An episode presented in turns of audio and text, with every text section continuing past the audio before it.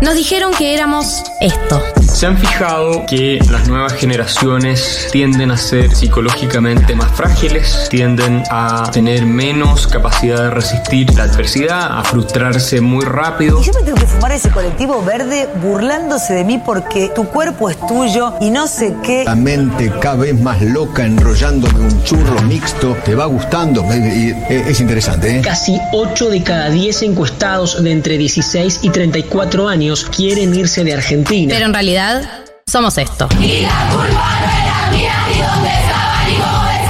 esa educación sentimental que hemos recibido y que es constitutiva de nuestras maneras de responder afectivamente al mundo. Porque le doy un beso, me quiere matar a mí, la homofobia no se acepta en mi país. Miren, esto no es Twitter. Hay reglas, hay sanciones. Yo no pienso ser su víctima. No tengo problema en ser su enemiga y en demostrar insistentemente que para mí lo que le vienen a proponer a la sociedad está mal. Galia Moldavsky, Martínez Lipsuk y Leila Bechara escriben la agenda de la generación que vino a seguir conquistando derechos. Esto es 1990.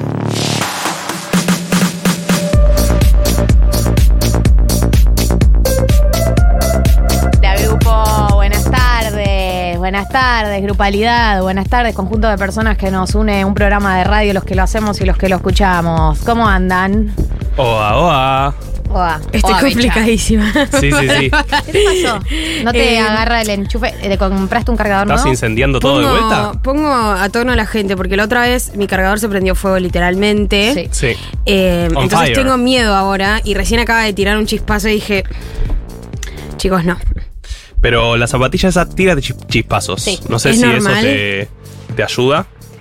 Me calma la ansiedad. Claro, sí, te calma o te empeora la, la situación, pero fu- funciona así. A chispazo. A chispazo limpio. Como la realidad. Ah. Oh, ya bajando línea, qué temprano. Chicos, ¿qué quieren que haga? ¿Qué quiere que haga? No, De otra cosa no puedo hacer. No, ¿cómo que no? Vos haces un montón de cosas muy bien, además de bajar línea. Ah, bueno. ¿Cuántas que sí. flores? Qué amorosa. Que sí. Por favor. Para empezar, jugar al fútbol.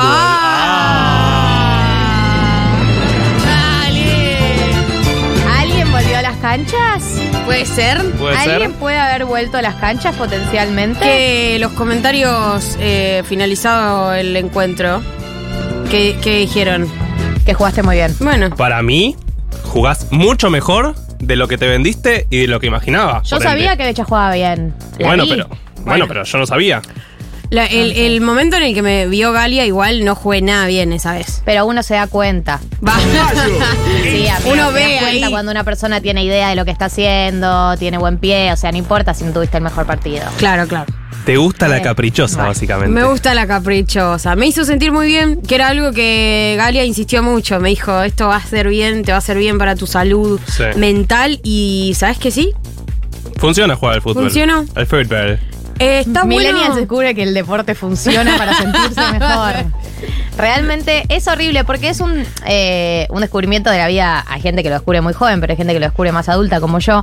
Eh, una batalla que diste toda tu vida, que es la batalla de no voy a hacer deporte, eh, o sea, no voy a hacer deporte a la fuerza, y te das cuenta que efectivamente todo lo que te dijeron es verdad y no te queda más opción que plegarte a la masa de la gente que hace deporte, lo cual es una cosa terrible porque yo ideológicamente y en mi esencia soy una persona antideportista. ¿Cómo es O sea, mi esencia es el- ideológicamente ser antideportista? ¿Antideportista o antideporte? La vida se divide entre la gente de la afuera y la gente de la adentro. La gente de la Uh. bici y la gente del sillón. Ok. La gente que le gusta salir a caminar y la gente que le gusta prender la tele. Ah, ¿Me explico? la gente que le Salir a gusta- comer o pedir comida. Exacto. Y yo soy, sin ninguna duda, en todos los aspectos que hay para analizar, soy team adentro, sillón, heladera, televisión. Invierno. Cierro las ventanas. Mis amigas llegan y dicen, ¿no vas a abrir las ventanas de tu casa? No, porque pueden entrar bichos. Señora. Es bueno, más, el dengue, pará. o sea, está bien, está bien. Hay algo que marca tu nivel de adentrismo, que es la gente que entra a tu casa se tiene que sacar las zapatillas. Sí, o la sea, Ah, eso que es no, tiene, terrible. no tiene que haber conexión con el afuera siquiera. Eso es Yo readentrismo. intento mantenerme lo más que puedo adentro y lo menos que puedo afuera. Pero Se rió Becha. Sos un Raúl. No todo es sexual, ¿sabes? ¿Sabes? Disculpame, yo no dije nada, solo reí. rellené el, No, el no, no, silencio no. que dejaron ustedes. Nos dimos cuenta de que te Qué estabas mal riendo de costado. eh, la verdad. Como Kevin en, en The Office. Sí, ahora No. mirando a la cámara. Sí, estabas rompiendo la cuarta pared, nos dimos cuenta y los oyentes también. Bueno, lo importante es que Becha volvió al fútbol, vino a jugar al fútbol con, con nosotros. La verdad es que ahora me doy cuenta de que la única a la que no invité es a Juli Piasek. Uh. Eh, y me siento mal, la No verdad, pero Pará. ella tiene que saber Ahí que aparece. es algo que fue paso a paso. Igual para Primero Juli le ha invité sido. a Diego. Juli ha sido invitada. Primero le invité a Marto. Vino, vino, vino. Después le invité a Diego. Vino, vino, vino. Becha en la semana, Belé, le dije, Becha, te veo mal. Venite. No fue una cosa de mm, todos los 1990 juega al fútbol menos vos. No, no. No, no se escucha. No, no escucho nada, Me pero. dice que puedo con eso. Bueno. Ok. Pero quiero que sepas que ahora que lo registré lo voy a tener en cuenta. Igual ha sido invitada y. Eso- Juego bien, dice. Juego bien, dice. Bien. Bueno. Yo jugué con Juli también al, al fútbol. Te voy a invitar Oh. al próximo partido, te invito a jugar. ¡Oh, 1990! ¡Ay! Me encantaría. Bueno, cuestión 1408 en la República Argentina. Tenemos que arrancar el programa. Hoy tenemos un programa que está lleno de amigos, que va a estar lleno de amigos escritores, amigos vinculados al mundo de la literatura, del fanzine. Dios, la puta madre que me parió. Eh. Un día de notas que me copan mucho. En unos minutos nada más va a estar acá con nosotros Lila Vendersky, periodista, persona de radio, está en el Destape, está con María O'Donnell también a la mañana en Urbana y sacó el fanzine Cosas que me deprimen. co- arrancó como un hilo de Twitter y se abrió a. Primero empezó a crecer dentro del hilo y después se transformó en un fanzine con unas ilustraciones espectaculares. En unos minutos vamos a estar con ella. Y en un ratito viene Marcos Aramburu, que también seguramente lo conozcan porque fue columnista de esta emisora. Y eh, además es amigo de la casa, como que viste que es gente, gente del palo. Más o menos, si no lo escuchaste acá, lo escuchaste en otro lado. Gente como uno. Lo seguís Sí. en Instagram. Gente, sí, gente cercana. Eh, así que eso va a pasar el día de hoy. Eh, vamos a hablar de economía porque no podemos hacernos los boludos. Esto ¿Con es- qué? ¿De qué? ¿Qué? ¿Qué dijo? ¿Qué vamos? Se... Cagones de mierda. Estamos re bien con la economía, no sé por qué decís. Yo no, No. sé qué es la economía. ¿A qué te referís con ¿Se economía? come? Eh, vamos a hablar de un ¿Ah? manual de supervivencia que es muy necesario para los tiempos que nos tocan vivir, para el momento histórico que nos toca presenciar.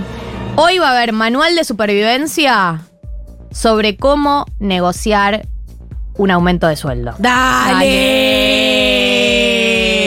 Arre. Y de acá salen con mucha guita. Mínimo.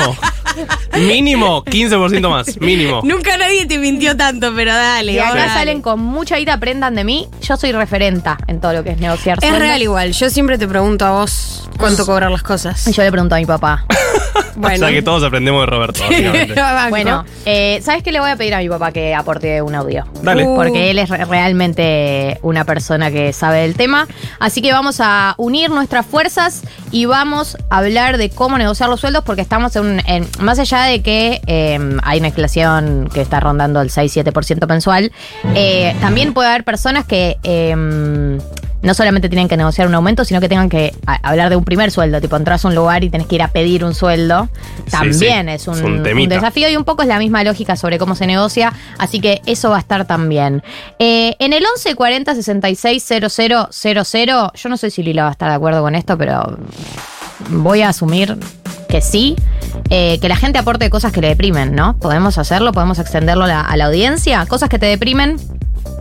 Hay una que está en el fanzine de Lila, eh, que es la que yo personalmente me siento más identificada, que es eh, los patios de comida de los shoppings. Uy, me parecen el infierno en la tierra. Eh, hay como una tristeza generalizada en los patios de comida de los shoppings, así que ese te diría que es el primero, pero los esperamos, ustedes los queremos escuchar. 11 40 66 0000, cosas que me deprimen. Eh, y nos vamos a encargar de que hoy, hasta las 4 de la tarde, tengas una hermosa compañía, eh, para nada depresiva, de hecho, para nada, todo lo contrario, con lo que sea que estés haciendo, que eso también está abierto. Si vos querés contar cosas que te deprimen, contá. Y si querés contar qué es lo que estás haciendo mientras escuchás el programa, que es la consigna de todos los sábados, también lo puedes contar. ¿Qué estás haciendo mientras nos escuchas. Eh, ahora sí, si les parece, arrancamos el programa del día de la fecha con un poco de música.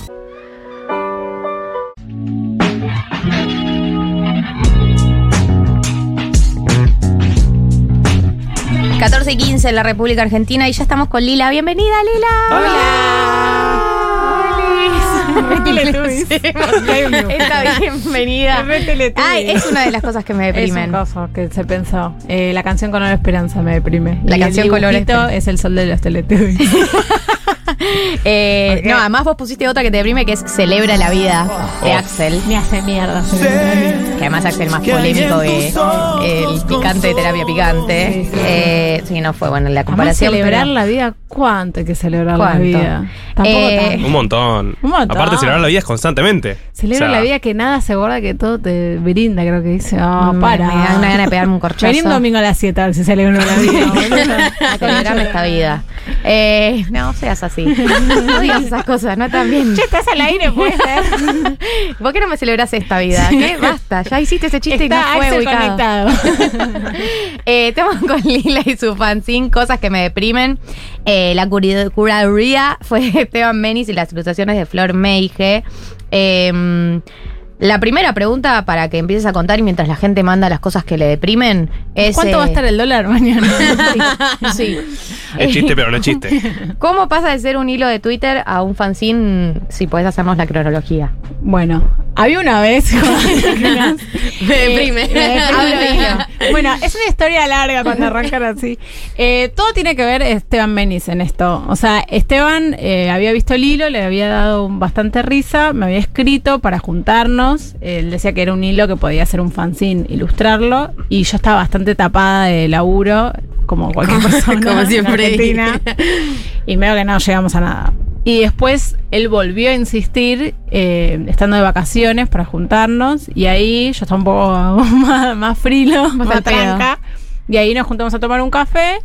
Que yo pensé, tipo, bueno, yo a Esteban no lo conocí, sí lo conocía como humorista, Claro, pero claro, no claro. lo conocía, o sea, incluso no lo había contactado, yo soy productora para una nota, entonces no, no sabía cómo. ¿Qué te era. pasó cuando te dijo que algo que habías hecho estaba bueno? Me dio un poco de pudor. ¿Estás seguro? y después pensé, ¿qué quiere Esteban? ¿Me va a meter en- ¿Qué pretende usted? ¿Por qué me va a meter en un telar? Como que no sabía, qué sé yo, un para telar. imprimirlo tenés que poner 7 mil dólares. Claro, entras vos, después entra otro. Eh, entonces fuimos a tomar un café, tipo dos desconocidos, Sí. y hicimos muchos chistes muy oscuros de para la vida es una mierda, qué sé yo, y ahí pegamos onda de toque. Y él me había hablado de tres propuestas para hacer. Y de esas tres propuestas, eh, la del fanzine era la que más me, me gustaba. Como que me parecía que eran unas. Era un hilo que podía funcionar con ilustración. Sí, re. Sí. Y mm, bueno, y ahí arrancamos. Yo la contacté a la ilustradora. Ahí después también pensé cuánta guita estaba dispuesto a invertir, cómo lo quería hacer y qué sé yo. Y, y lo largamos. Fue bastante trabajo. Emprender en la Argentina, joder. ¿Dónde lo puedo conseguir el libro? El libro se consigue por internet, se llama eh, cosas que me deprimen.empretienda.com.ar. Quedan re poquitos, por suerte. Así que mandamos a reimprimir ayer. ¿En serio? ¡Qué Oh. bueno! Esta es la primicia que quería dar. Bravo. ¿A vos, Feria del Libro?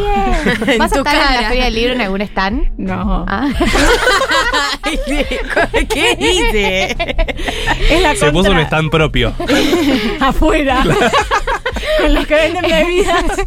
es una, una contraferia del libro, la Re. resistencia. Voy a hacer la presentación en el mismo horario que la de Martín Caparrós, como algo así. Me algo encanta. para tratar de hacer la contra. La contra. Eh, voy a leer alguna de las, puedo leer algunas de las que están en el, en el fanzine, cosas que me deprimen. En las bios de Instagram que dicen en, en constante aprendizaje. Puta madre. Eh, cuando una amiga te dice es que te ama pero no se dio cuenta. Esa me hace miedo. Esa la derivo en eh, se pierde, se pierde tremenda mujer. Uy. No ¿Qué sabe se lo bancó tanta mujer. No se bancó tanta mujer. ¿Qué me decís? Pero a mí me mata cuando te separas eh, de un chabón que no funciona, qué Mm. sé yo, y te dicen, no, boluda, te ama, pero todavía no se dio cuenta, no se avivó. Y vos decís, no, Pero además, si bueno, te ama, no. no Realmente eh, no es una buena amiga la que te dice eso. No. No, te hace bien. No, no. no te hace bien. Es como esa amiga que no te dice lo que piensas, como, no sos mi amiga. Yo quiero que me digas lo que piensas. Decime la verdad y ayúdame. Ayúdame, loco. No me, ayúdame, loco, total, no me metas más en un No, pozo. no, no. Decime lo que pensás. Con, con tranquilidad, pero decímelo. Eh, otro que me gusta mucho es que me agarren para hacer un trencito. Uy. Es ese momento, además la ilustración es increíble porque Sí. hay una la, hay una piba diciendo ahora vienen por mí, que es ese momento en el que haces eye contact con una persona del trencito y sabés que viene por vos. Mi psicóloga, que obviamente sabe esto que dice, porque nos está escuchando. Me contó un, algo que me dio mucha risa, que dice que en un casamiento, viste, vos estás en un casamiento, te vas al baño, volvés y la escena que ves es otra cosa. Sí, total. Entonces volvió y estaba el carnaval carioca arrancando trencito y se fue. Porque no soportó esa escena. La banco. Bien por tu psicóloga. ¿Viste? Como No que- vio la transición aparte. no, Como claro, que- me dijo, si vos te corres un poco y llegás cuando eso está consumado, te parece un delirio. Claro. Capaz Sí. adentro, te la ola te lleva, pero me dio mucha risa. Difícil entrar al carnaval carioca. Había pasado algo similar en fiestas de laburo o algo del estilo. Oh. Que vengan a, hey, venía a bailar. No, no, o sea, no voy a bailar. No me No interesa tanto quiero. tu vida tampoco, ¿no? Como no quiero bailar menos con vos. O sea, ya con mis amigues medio que no bailo. Imagínate con vos, que sos un No la par- quiero forzar Estoy trabajando con con vos. y como que te sacan a. No, no, no, no, no, te juro que no. No, Estoy bien. no, no. Gracias. Esa- las fiestas de laburo, Fiesta de laburo que las poco- fuerzan, que para que la La gente fiesta se del laburo me matan. me deprime la fiesta del Sí, laburo. es un poco, es un poco, me deprime. Los after del del laburo laburo. programados como si fuesen espontáneos. Claro, no. tipo recursos humanos. Claro. Viernes a las 7, Sí. chicos, recuerden el bar. Recursos humanos me deprime. Me el departamento de recursos recursos Nunca humanos. conseguí nada con los recursos humanos me benefició. Es como un departamento. Excepto el laburo, pero Sí. chequear Sí, ni siquiera, claro. Ni siquiera, no sé si Ni siquiera, pero cuando peleé el sueldo por el tema de hoy me, me ayudaron. O sea. Ay, total, hay una que me encanta que dice todas las fuentes que tengo en el horno. Oh. Uy, Qué es fea re de, imagen. mm, Muy de latino, según me enteré en eh, TikTok. parece, pa- parece que sí. Pa- Parece que hay gente que no lo hace. Que no lo hace. Tipo, los gringos tienen espacio en sus casas, parece. Yo vivía con un amigo que, que literalmente la regla era no poner fuentes en el horno. No se puede. ¿Dónde la vas a meter? Boludo, la, mesa cocina mide dos metros. ¿Dónde querés que ponga Qué esta bien. fuente? En Harry Potter, en el Y un edificio de Harry Potter. No, yo para hacer una milanesa tengo que sacar más o menos 10 cosas de Sí, sí, sí, sí, yo también. A veces Horrible. prendo el horno para precalentarlo y me olvido que dejé todas las cosas adentro Ah, y vuelvo claro. corriendo a sacar todos los elementos. Los mangos que se me habrán Los derretido. mangos. Yo también piso los mangos Sí, siempre. Siempre se me derritieron. Los mangos de las sartenes. Me deprime tener eh, cubiertos que están rotos los mangos igual y no tirarlos. No. Sí. Como que. Que están flojos, Tipo, que claro, están que flojitos. ¿por Ay, qué qué no los tiro? ¿Por qué no los tiro? Porque es difícil tirar cosas. ¿Qué? ¿Deshacerse? Deshacerse de cosas. Qué difícil. Eh, 1140 66 000, cosas que me deprimen a raíz del fanzine de Lila que lo pueden encontrar en. Cosas que me deprimen, punto. En pretienda.com.ar. Acá nos dicen, este tema me reconvoca. Esto estoy leyendo un chat. Me, un chat, soy un señor. Muy adulto. Bancan chat. Bancan chat. Eh, me deprime muchísimo la gente que dice buen viaje a la gente cuando se muere. Oh, se fue de gira. La- bueno, feliz se vuelta encontró. al sol. No, otra. Feliz vuelta al sol. Vuelta Bala. a la concha Bala. Bala a la gente que dice, que dice feliz vuelta al sol. No. Saca lo peor de mí. Lo- 21 nunca me digas, nunca me digas feliz vuelta al sol. Pero además, ¿qué me querés decir, boludo? Sos una tarjeta de esas que se vendían en los kioscos que, que comprabas. Es un horror. ¿Alguna vez te deprimió, o sea, algo de lo que te dijeron que les deprimía a vos te daba felicidad? No, pero sí me pasó que hay frases del hilo que me llegaron por DM o gente que no conocía me llevaban mensajes por WhatsApp a cualquier hora. tipo, Re le mando un beso a Fede Novik que él me manda a cualquier hora y hay unos que no me deprimen y no los pongo. y Fede me manda, ¿viste? Me manda. Pero por ejemplo, hay gente que puso que me dijo eh, Plaza del Carmen, el bar. El bar Sí. Eso es muy de esquina, de esquina, de, de- que tienen ya muchos años, están venidos a menos. Sí. No, y el concepto de caro y malo. Es como toda una combinación Sí. muy deprimente. Y muy luminoso. Bueno, en realidad todo arrancó por, por uno de esos locales de comida saludable que tiene el packaging que te dicen vida, tipo unas almendras como vitalidad. Y arranca tu día con una sonrisa. La concha de mi Y A mí madre. eso me, no, no me hace muy bien. Acá nos dicen, eh, me deprime muchísimo la bombilla de tapada del mate. Sí, adhiero. Me deprime mucho, acá, me deprimen los platos sin lavar del día anterior. Y claro, como dice el hilo, el tender con la ropa. El tender me hace mierda. Lo peleé mucho porque Esteban no estaba tan. que le deprimí y decía, vos no sabes lo que es tener un tender. Abrir el tender, cerrar. Es como abrir El 10 el tender en sí abrir mismo. 10 son 10 sillas todo el tiempo. A mí lo que me deprime es el, el tender adentro. Adentro, el tender adentro es. El tender adentro. Solo conozco tender adentro. Tristeza, nada, te Sí. Claro, los que no tienen No tenés balconcito. Y no. O sea, no, tengo la, tengo. Literalmente tengo esos que, que se abren y se cierran, pero Ah, en la de- pared. Ah, Igual sé cuál eso es. En el baño. tiene un- es un upgrade. En el, la- en el lavadero. Claro. Ah, tengo lavadero. Ah, bueno, Es un pero montón. para, pará, Ah, no lo la ves, jugaste, cerrá la la puerta. jugaste, Pará. Me hizo sentir mal. La Alguien que le Hay algunos algo. que no tenemos Ay, sí. para tenerlo afuera. Perdón. Pero no tengo Tenemos un afuera. espacio tenés literalmente un diseñado para eso. Claro. Además cerrás una puerta y no lo ves y ahí. qué sé bueno, yo. pero tenés que cerrar. eh, ah, colgar la ropa, igual, el concepto de colgar la ropa. Debería esa ya línea, salir cerca y lavada. Y Yo limpié ropa el miércoles, que fue el día de mayor humedad de la historia. Ah, hermoso. todo con olor a humedad. Obvio. O sea, al pedo la ve.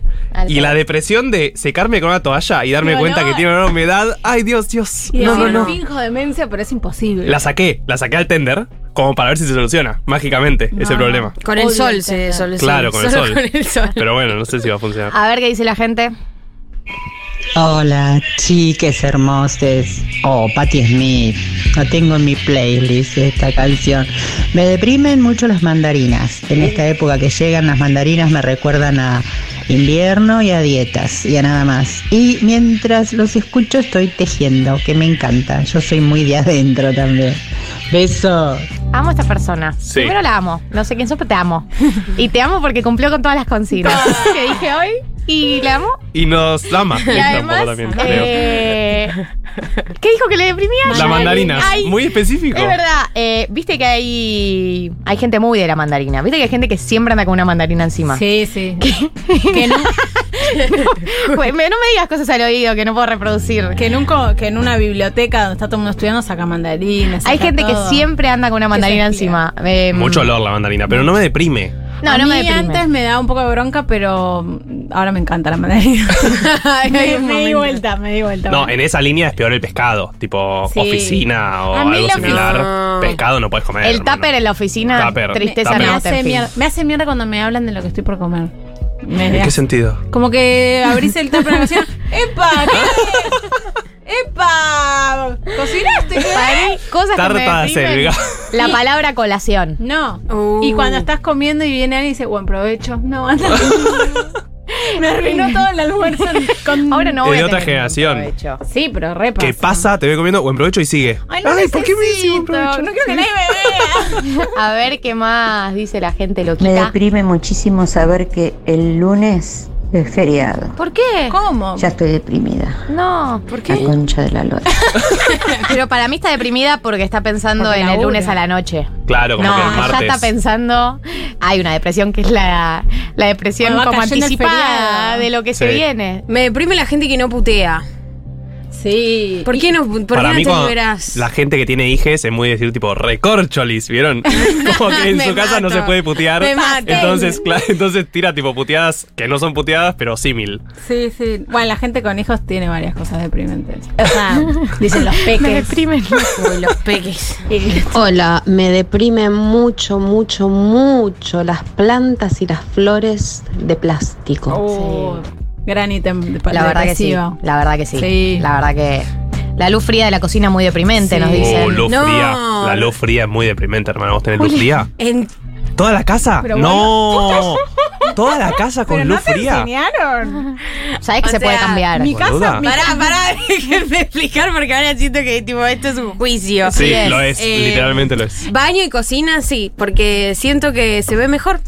No, para la cocina está bien, porque uno lava y Ah, bueno, la cocina está bien. Pero baña- en toda la casa dijiste vos. Sí, bueno, toda. En el living, em, En el tender. En el, en el cuarto tengo fría, pero ni la uso. Y en el living también, ¿Qué es esa excusa? la uso. O sea, tengo ¿Pero fría, pero no la uso. ¿Y por qué ¿Y no? qué? Y ¿Cómo- te- cómo veladores, ves? los Claro, veladores tenés que tengo, cosas intermedias. Mi casa parece un bar de Palermo porque tiene toda luz cálida y es tipo. Banco igual. Para mí hay que tener menos luces. A ver qué dice la gente. Hola chicos, Eh, a mí me deprime muchísimo eh, haber cambiado el cuerito de la canilla del agua caliente como cinco veces y darme cuenta que estaba roto el vástago.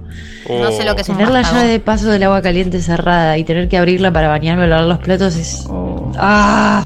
¿Qué es un vástago? Igual ya que sepas hacer todo eso no me deprime, No. pienso que sea mi Autogestiva. amiga. Autogestiva y mis respetos. Mujer empoderada. Yo estoy en ese momento de la vida en la que se me rompió algo y no Ah. estoy dispuesto a llamar a alguien para que lo arregle y estoy sobreviviendo. ¿Tutoriales?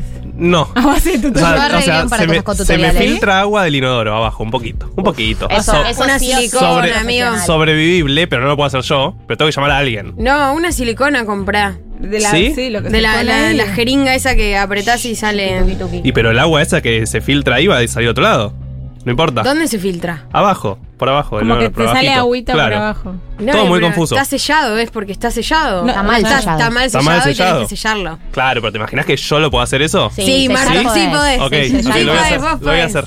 Pero lo deprimente que Eh, es sí, ver eso constantemente cada vez que vas Sí. al baño y decir, uy, tengo que llamar a alguien. El letargo de no resolver cosas. Sí, sí, sí. Hablando de vianditas, o sea, hablando de, de- A mí me deprime, o sea, no sé por qué, pero me deprime eh, la bandejita con huevos, con, con comidita, con arroz, con fideo, o sea... Prefiero comprarme un sándwich en cualquier lado, qué sé yo, y después es como bien, pero llevar la comidita, ver que alguien saca el tapercito con el... co- No, no, perdón, no sé. Y el té. El té es cuando estás enfermo. Ver una, de- el té me deprime. Yo soy muy del té. A mí Ay. también me deprime un poco el té. ¿En serio? deprimen, Sí. Me hace, me hace acordar cuando estás enferma. Pero hay tés Y hay ricos. té con gusto axilar. Hay gente que hay gente que es del té. Sí. ¿Con gusto a qué? Axila, tipo el té blanco, que es uno que asco, está muy. ¿Té blanco? té- hay uno ya del té blanco que es un asco. ¿Estás hablando de la droga? No, igual No, para. ¿Cuál es el té blanco, boluda? Uno que se sirve en el gato negro enfrente. Eh, Ubicás el lugar Encima estamos denunciando lugares. Bueno, Con una- nombre y apellido. Eh, que vayan a buscarlos. negro. No es que es blanco el té que tomás, es como un tipo de té. Ok. No es que el- se, No es- no se tipo hace leche. blanco el, el- Listo, el entendido. agua. Che, te quiero decir algo, Marto, y Becho también. Eh, Marto, tenés razón, el agua va a salir para otro lado. Hay que sacar el inodoro y volver a ponerlo bien. La concha de Dios. No les O sea, creas, imposible- no les creas. Sí, vos qué sabés. vos qué Y sabés. el que se la persona que manda que que muestre el carnet de, de Le, plomero. le tengo fe a esta persona. Ya ves Bueno, Marto cagando en una bolsa. Aparte, si hay que sacar inodoro, menos voy a llamar a alguien. O sea, hasta que sea romper la- hasta que me inunde. No voy a llamar a nadie. No, no. estamos hablando de cosas que me deprimen a ver qué me pasa cuando estoy. Este tema me deprime, dice Diego. No, ¿en serio? Sí, Ay, el otro vez lo este pusieron en un no. cumpleaños. La coreo, ¿sabes lo que me deprime de este tema? Cuando la gente empieza a hacer la coreo. Sí, es Ah. el mueve la sketch de. Capuzoto. Es de Yo lo banco, yo lo banco. esta, esta, la, la, la señal de prisionero. Ay, qué hijo de- Eso. Nada, eh, estamos hablando de cosas que me deprimen por el fanzine de Lila Vendersky, que además la podemos escuchar eh, en el destape. El destape eh, de lunes a Viernes. jueves. Yo voy de lunes a jueves. de 7 Y la a copiaba 8. mal. No, eh, estuve a punto de decirlo bien. De Sí, lunes a De jueves. lunes a jueves, de 7 a 8. El programa de lunes a viernes, pero yo voy hasta los jueves. ¿Por qué no? Por Shabbat, joda. No, porque tengo muchos trabajos. Ah, Polirrubro. Sí. sí, voy a bueno. escuchar la columna del sueldo después. Sí. Me va a venir muy bien. Eh, hola, mi 990. Me deprimen los pijamas y las pantuflas. No autorizo. 20 lucas No sale el autorizo- pijama el otro día. No autorizo este mensaje. No. No, hay nada más noble pijama. que un pijama. Por ahí lo que le deprime es. Que te lo regalen. capaz. O el harapo. ¿Cómo? Sí. El harapo, la, la remera que es pedazo de tela que usas para Ah, estar para en mí es más deprimente lo otro. Para tipo, mí, el tener conjunto de pijama es más 20 deprimente. lucas, no te digo que sale. Por eso es más deprimente que A mí me juntar gusta el ropa y usarla de pijama. conjunto. Ah, Ay, ¿en ¿tenés serio? conjunto? A mí No tengo conjunto, pero tengo una de las dos por ahí. Pará, y tengo una pregunta. es No, mal, voy a no me alcanzó en H&M Claro. para comprar la parte de arriba, porque no había más porque era de sale. Es como una mezcla entre tierno, beboteo y rari. El talle de abajo me quedaba el de arriba. no. Me llevé el de 10 Es dólares. terrible, es terrible eso porque tipo tenés la, la camisita y las tetas que no, se te cierran Amiga, la historia de mi vida, mucho shortcito tengo. Obvio. Tengo shortcitos de lunares, mucho shortcito de pijama. Uy, me, me deprime pensar que en una época usábamos los shorts de que lo, o sea, los, boxers, de Kevin De Kevinston, la concha de mi Y madre. en una época se combinaban las ojotas con la remera que tenías puesta. Yo- ¿En la tirita? Sí, no llegaron a esa época. que No. era fatal, Bueno, pero modas pasadas es muy de depresión. Sí. Acá dicen, me deprime la gente que se saca las zapatillas al entrar a su casa. Bueno, Te no odian. autorizo. Te odian, Gali, No básicamente. Tus oyentes te odian. Todo lo que hace Gali. ¿Qué puede ser que la gente le está escribiendo a Gali directamente ya? Son unos tóxicos si me escuchan y me odian. A ver. Me deprime terriblemente, pero terriblemente el ruido de los pajaritos y los grillos cuando seguiste de girafales. Sí. Cuando estás llegando a tu casa, o peor aún, cuando tuviste una noche de insomnio, eso te está marcando que, que ya tu día, ese día va a ser un desastre. Sí, va a ser una verga. Es y la sí. estoy, los escucho mientras estoy traduciendo y soy totalmente una persona de adentro, totalmente. Amo. Otra persona Eh, que. eh, hay una tercera puerta que está a medio abrir dentro de las consignas, que es persona de adentro y persona, de Persona de afuera. afuera. Lila, persona de adentro o de afuera. Me Eh, deprime la gente que elige iluminar sus casas con lamparitas de luz fría. Bueno. Sí. Muerte. Es un consultorio odontológico, volver a tu casa, si no. Eh, los invito a que vengan a mi casa y Dale. decidan ustedes que si está bien iluminada. Es como, es como ese programa de MTV que pasaron la luz ultravioleta, boludo. y está todo guasqueado siempre. No, la concha de su madre. no digan Siempre pasaban y era. Lo, di- lo dijo o lo pensó. Perdón, papá, si estás escuchando, eh, ¿sos persona adentro o afuera? Eh, como laburo mucho dentro de mi casa, soy más de afuera. Ah. Pues estoy muy- laburo, o sea, mi trabajo es adentro bastante de mi casa, entonces me gusta estar afuera. Hay un mensaje muy bueno Hoy que caminé es, hasta eh, me deprime el espacio entre el horno y la mesada. Sí, señor, sí, Sí. señor, tierra de nadie. El Tierra aire de nadie, tierra de nadie, tierra de nadie, tierra No, de nadie. y no te entra no- ningún elemento Nada, para para limpiar. Ah, Es un asco el piso de ese sector Ay, de mi casa. sí. es no un asco de solucionar. mierda. Tipo, comida, comida, comida. Sí, comida sí, sí. en el piso de mi Puré. casa. Ahí, pu- pudriéndose. Y cuando se cae algo y sabes que va a estar ahí por siempre. Por- básicamente. El- el- Por Dalo la por eternidad. perdido. Dalo en la por casa de mis hijos se me cayó un libro que nunca pude No, levantar. un libro. Qué Pero se va a prender fuego. Es peligroso. Bueno, todavía viven, así que. Ahí hay un río cuando Sí, entra un montón Pero de bueno, cosas. nunca le pude levantar. mucho el empapelado. Por Dios, ya fue. Muy 90. Hablando en papelado, vos dijiste la del changuchito de hormiga y no lo dijiste. Eh, sí, cuando el sanguchito de mía tiene el pan seco. Sí, angustia. Yo le dije que se, des- que se despega la punta porque Sí, no tiene mayonesa. Terrible. Tomar un vaso de coca de una y darte cuenta que no tiene gas. Ah. Tipo, Los be- yo tengo una que es muy polémica, pero los bebés feos me deprimen Obvio. muchísimo. Pero, más vale, no son sabía tan si lindos. decir. Para mí, igual todos los bebés son feos. No. Eh, no entiendo la gente que ve belleza en un bebé. No porque no crea que pueda haber potencialmente belleza, pero ni bien nacen, ¿qué ves? Yo solo Hay creo- algunos que son muy simétricos y, y redonditos. O sea, no, no estamos hablando de los recién nacidos. Recién Y nacidos ¿A es raro partir igual, de eh. qué mes eh, empieza a dilucidarse algo del Y orden yo de la creo que belleza? si a los cinco meses es feo, es re difícil para el alrededor, como, ay, qué lindo, no, es feísimo. Pero igual no se compara. Medio un año. no se compara para nada con la belleza posterior. Vieron que No. no hay relación. Puede No. ser de bebé rarísimo y crece y pasa a ser una Y linda se acomoda, personita. y es que Claro, se acomodan con el tiempo. cosas, no Se sé qué pasa. la Me deprime cuando es invierno entrar a la oficina o a cualquier casa eh, y soportar un calor sofocante de la calefacción. Vivo en Santa Cruz, hace mucho frío, vas caminando súper abrigada, entras a esos lugares y es sofocante. Me tengo que sacar casi toda la ropa, quedarme en remera. Si puedo abro una ventana y si no da, no la abro y durante toda la mañana estar ahí sin una gota de aire es deprimente. Qué descripción tan Sí. precisa. Me Es que trasladé. Tiene mucho odio. Me trasladé. Me trasladé a ese lugar y me puse triste. ¿Sabes que me deprime también cuando llega la cuenta y le dice, eh, ¿qué rompimos? La concha de mi madre, Bueno, boludo. hermano, vivís en la Argentina. O haces algo ¿Qué bien y te dicen, el país? esa Vanessa, ¿de dónde salió? ¿Esa Vanessa? no la nunca escuché. nunca, nunca, nunca, nunca, nunca, Bueno, nunca, nunca. Bueno, Eh, mierda. Cosas horribles también que me deprimen cuando estás en la ducha y te diste cuenta que no cambiaste el shampoo o te quedaste Oh. sin shampoo y, te toca ponerle agua. Oh, Cuando te Pero- toca ponerle Pero pará, agua. yo de la vez que le pongo agua hasta que lo cambio, No. hay dos más. Sí. Dos más Un con mes agua. puedo tirar con Dos esa, más con agua seguro. No es la primera. La primera digo, bueno, le pongo agua, todavía tira. Sí. A la segunda digo, soy una hija de puta. A la tercera digo, bueno. No puedo vivir así. ¿Qué estoy haciendo con mi vida? ya a ¿Por esta no altura. compré? O sea, no. ¿Por qué no soy capaz de algo tan fácil? ¿Cómo Eso me pasa. Me deprime no ser capaz de hacer las cosas más chiquitas. Sí, Como- extraordinaria. Entrar a bañarme y olvidarme la Olvidarme la toalla. toalla. Ayer me pasó. Ir caminando a buscarla, una depresión. Humillante. Sí, te ve no, alguien no, de no, afuera, no, no. decís, Bueno, me pone el orto Irrecuperable. todo esto. Cosas que me deprimen por Leila Vendersky. Lo encuentran en cosas que me deprimen. Punto. Pagamos a FIP todo, así que pueden comprar sin Buen miedo. dato. Sin miedo, Marco de Pont, sin miedo. Pueden Sin googlearlo miedo. también, Marco lo van a de Pont, qué encontrar. retro. No está más ahora. además. Referencia 2000. Sí. Está acá Diez estoy. y Sí, sí. Algo. Bueno, gracias Lila por Gracias venir a por la 1990. invitación. Que tengas un hermoso fin de. Igualmente.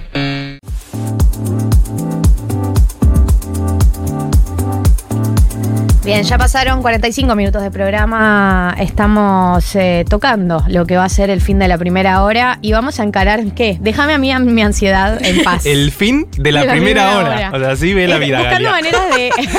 así. Claro, estamos en la previa del comienzo de la segunda hora. Eh, bueno, cuestión, eh, se acaba de ir Lila, la gente sigue mandando mensajes de cosas que le deprimen, algo vamos a retomar, pero hablando de cosas que nos deprimen, está el sueldo. Y eh, ya burza, chistes.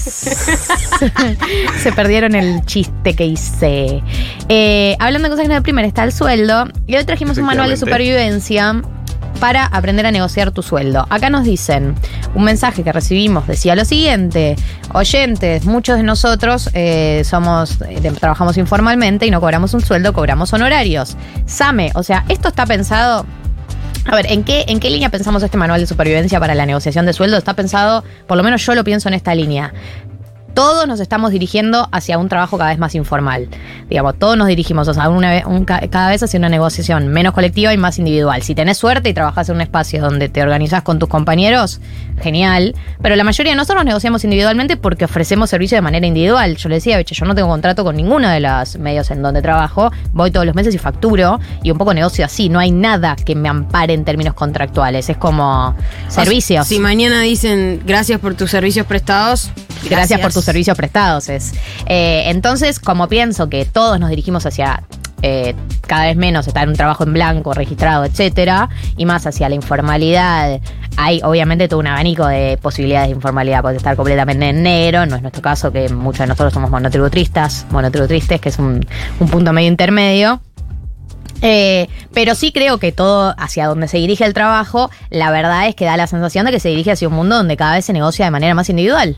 Eh, y creo que en ese sentido todos tenemos que eh, adquirir herramientas para hacerlo. Un poco en esa línea pensaba el manual de supervivencia de hoy. Eh, y vamos a arrancar con un audio de mi padre. Voy a poner en contexto, porque Becha no lo sabía, por ejemplo, y se enteró hace poco en la sesión de fotos. Mi padre, antes de ser un comediante muy exitoso y famoso de la vida, era un comerciante del 11. Exitoso también. También muy exitoso comerciante del 11. ¿Y qué se hace en el 11? Negociar constantemente los precios. Eh, así que todo lo que yo sé sobre negociar sueldos, salarios y negociar en general lo aprendí de mi papá. Sé muy poco. De hecho, no soy como. un- no está orgulloso de mí en ese aspecto. pero. eh, me parecía interesante escuchar las cosas que me dicen porque creo que en general se para de un lugar copado. Escuchémoslo y vamos un poco a abrirle el debate. Nada más difícil que negociar un sueldo y saber exactamente qué es lo que el otro tiene en la cabeza, qué es lo que te podría haber ofrecido. Acá la primera data importante es que tenés que saber qué número te hace feliz. Hay un número que te hace feliz y apuntar a él. O sea, y no importa si en un momento te dan ok en ese número y vos decís, uh, capaz que era un poco más. Una vez que sabes qué número te hace feliz, obviamente que en la negociación vas a ir más arriba de ese número, lo más que se pueda, sin quedar ridículo. Este, sabiendo que el objetivo está ahí, que si querés ganar 40 vas a pedir 60. Y bueno, si quedan 45 genial, pero si quedan 40 fantástico también, porque si no la negociación es interminable. Bien, eh, ese es el concepto que siempre usa mi padre, que es ¿cuál es el número que te hace feliz? ¿No? Entonces uno va a negociar o un sueldo inicial o un aumento de sueldo pensando un número que te hace feliz. A partir de ese número, le sumás. Digamos, Sí. yo, a mí me gustaría ganar. Yo. No es, no es. El número a mí, el número que te hace feliz no es el número ideal por encima de las expectativas. Es un número con el que vos estarías conforme. Eso es lo que digo. El número que te hace feliz no es, che, tengo un sueldo, tengo No un te sueldo muy por cubana. encima. Claro, es un sueldo con el que estarías conforme. Entonces, Bueno, pero depende también qué situación. Tal vez, no sé, querés cambiar de laburo. Entonces, y bueno, como mínimo me tiene que pagar más que el laburo en el que estoy ahora, ¿no? Obvio, claro. Bueno, entonces vas negociando, sí, pero sí, entiendo, como no, no es tan lineal que, Entonces, si que yo, te hace feliz. Claro, si yo ganara 50 estaría conforme. Entonces vos vas a la negociación y pedís 70. No Por- pedís 50. Porque sabés que te van a bajar. Porque sabés que del número que pedís es para abajo. Después por ahí, un día de esos tenés suerte, eh, la persona, por ahí tenías como yo, que suelo tener la autoestima muy baja, y pido 70 y me dicen de una. Y yo, ah, ok, pedí, cual, Pedí pedí- poco, pedí pedí pedí poco. poco. En general, si vos pedís un número y te dicen de una, pediste poco. Por eso, es tenés así. que hacer un análisis de mercado previo. Hay que hacer tarea cuando vas a negociar. Ese es el mejor consejo de preguntarle a colegas cuánto están cobrando por las cosas. De hecho, hay muchos rubros, sobre todo en, en comunicación y diseño, donde hay tarifarios, ¿no? Mm. Que existen ahí publicados en internet, pero la verdad, la verdad, la verdad, están eh, recontrainflados. Eh, sobre todo en el mercado. O sea, eso también hay que pensarlo. Porque vos po- podés preguntar y capaz que tenés colegas que cobran por el mismo servicio un dinero que en realidad está muy abajo de lo que debería, pero ya es parte del mercado, lo cual te condiciona bastante. Yo banco. Paso número uno, hacer un estudio de mercado. Hacer un tanteo de terreno de cuánto está ganando la gente. Porque también eso te da espalda para ir a defender el número. Digo, cuanto más gente vos te enteres que está ganando algo del estilo, más eh, autoestima te da en algún lugar. Porque también hay algo de, de cierta autoestima de cuánto crees que vales. Más allá de que hay condiciones eh, reales de los trabajos que no, no te permiten ganar, bla. Lo que digo es que, tipo, tenés que tener una autoestima para defender un, un número. Tenés que, Obvio. tenés que creer que vos valés eso, porque, eh, no sé, cuando uno empieza a laburar, eh, más o menos estás agradeciendo y pidiendo por favor, entonces no tenés mucho margen para decir, valgo esto. Y ahí mi recomendación es, si no tenés amigues que laburen en el rubro, que tengas confianza para, para preguntarles, eh, anda a los sindicatos que tienen las en los convenios colectivos aparece el sueldo mínimo según cada escalafón. Entonces está bien, tal vez no hay un sindicato de diseñadores gráficos, pero podés fijarte cuánto gana un docente por ocho horas y bueno, el número va va a tener que estar por ahí, no puede estar tanto más abajo o tantísimo más arriba, ¿no? Como buscar los sindicatos, qué precios ya hay estipulados eh, para esos mínimos y bueno, de ahí arrancar la conversación. Hay otro punto para mí, bueno, haces un estudio de mercado, llegás a un número, es el número Sí. que te hace feliz, a ese número le sumás Sí. un porcentaje, no sé cuánto, pero un porcentaje, como para tener margen para negociar para abajo. Algo que para mí es clave es no ir débil a la negociación. Dícese. Y a, a mí me gustaría, como que me vendría bien un aumento, pero igual fíjate, no sé bien vos en qué condiciones estás. Viste como que hay un momento en donde vos te tenés que plantar y empezás a aflojar al toque. Como, no, pero igual, si no podés, si estás medio, estás, digo, si están complicados, Lo igual no. que viene. Como que no hace falta que hagas todas esas aclaraciones, no es parte de tu trabajo, de hecho, es parte del laburo del otro, en todo caso, hacerte estas aclaraciones, pero como hay que ir firme. O sea, respirá 10 segundos antes, hacer lo que tengas que hacer, pero anda firme y no te, que, no te quiebres ahí en ese momento. Porque para mí, el momento en que ves que la gente ve que está flojito, es el momento para bajar el número. Sí. Sí, sí, coincido, coincido. Ir, eh, también tener eh, previsto y planificado un poco, yo sé que es difícil in this economy, pero saber que en tres meses vas a tener que volver a negociar porque la verdad... Aclararlo en la negociación. Eh, yo siento que es algo bastante novedoso para nuestra generación porque vivimos en este régimen de alta inflación, como nos enseñó Marto, pero es que hoy en día, no sé, por ejemplo, yo cuando cierro un número, aclaro, este número es, es en tre- por tres meses y en tres meses volvemos a hablar. Como que ya empezar a aclararlo desde el vamos porque es el país que nos toca vivir, básicamente, un país en el que te- tenés que estar renegociando constantemente. Y si Eh, te dicen que no, aparte la negociación es otra completamente distinta. Dicen, no, acá en esta empresa damos aumentos cada seis meses. bueno, Entonces- muchísimo más tienes que pedir. Eh, vamos un par de mensajes. Acá dice, mm, durante un tiempo usaba la frase tipo, pagame lo mejor que puedas dentro de tu presupuesto. No. Ah, Rari.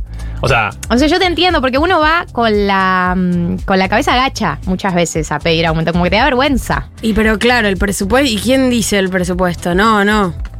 Hay, hay, una diferencia igual, ¿no? Entre... mm, entre quienes prestan un servicio quizás tipo más específico, como de una sola vez, de una sola entrega, y quienes es más sostenido, ¿no?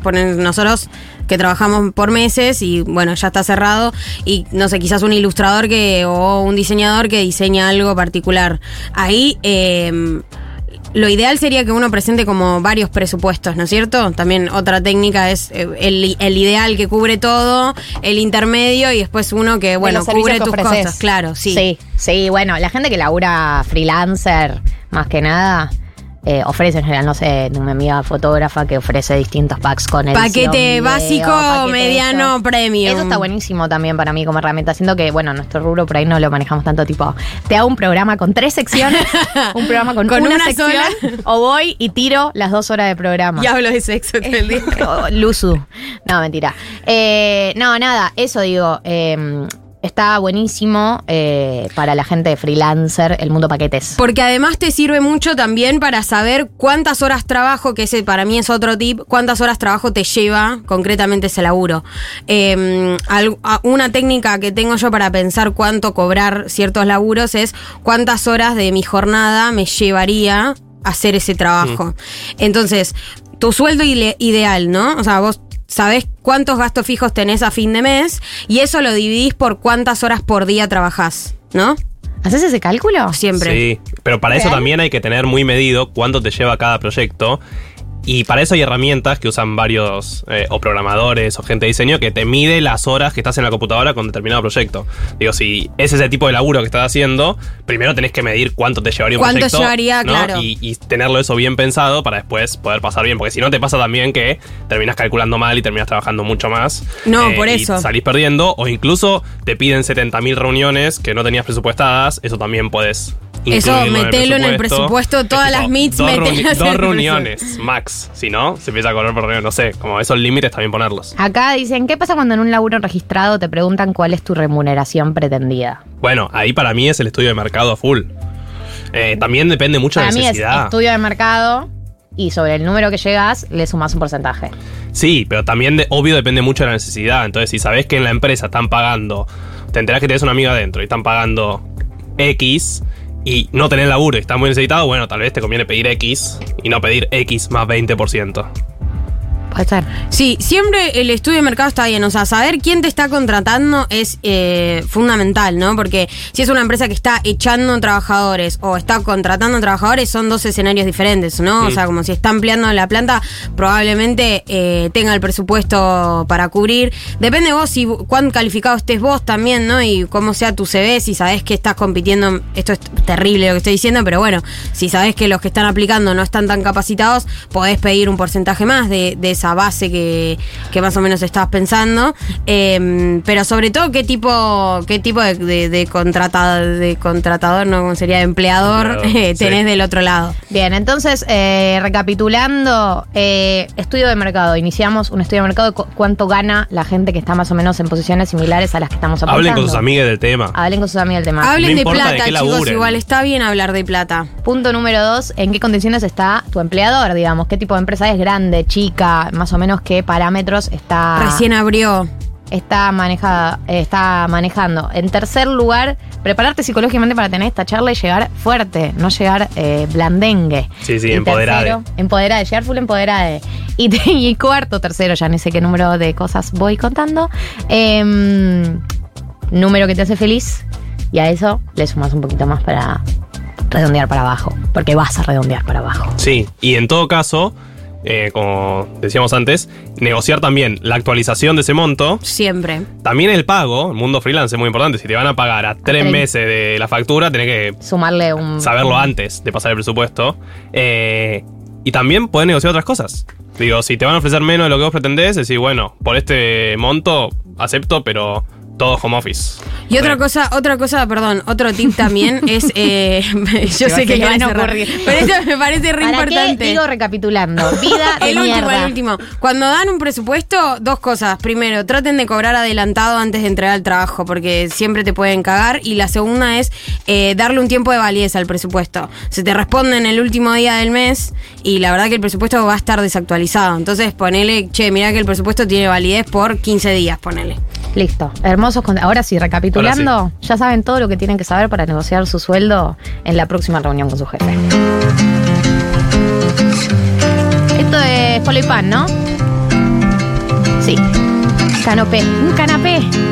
Canopí. No sé cómo se pronuncia en francés. Sí, es muy raro. Canopy. Pero es un muy lindo tema. si es un temazo. Qué lindo polo y pan. Qué lindo polo y pan. Eh, en minutos, Marcos Aramuru, acá con nosotros.